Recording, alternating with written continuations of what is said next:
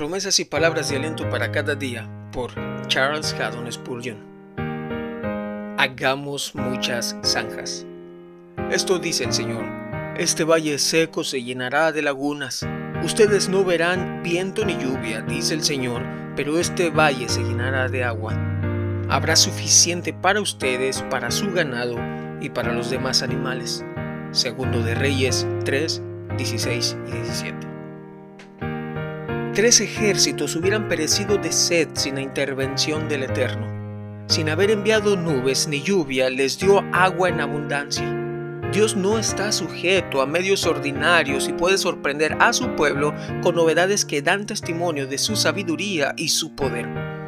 De este modo reconocemos la mano de Dios mejor de lo que nos revelaría el curso normal de los acontecimientos.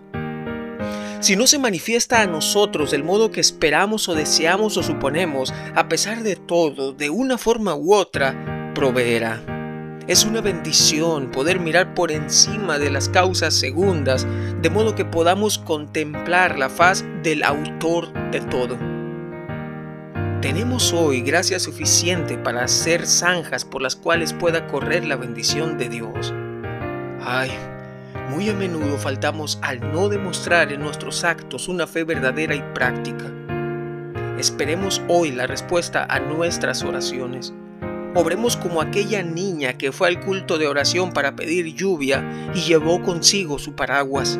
Esperemos verdadera y prácticamente que el Señor nos bendiga. Hagamos muchas zanjas en el valle y confiemos verlas llenas.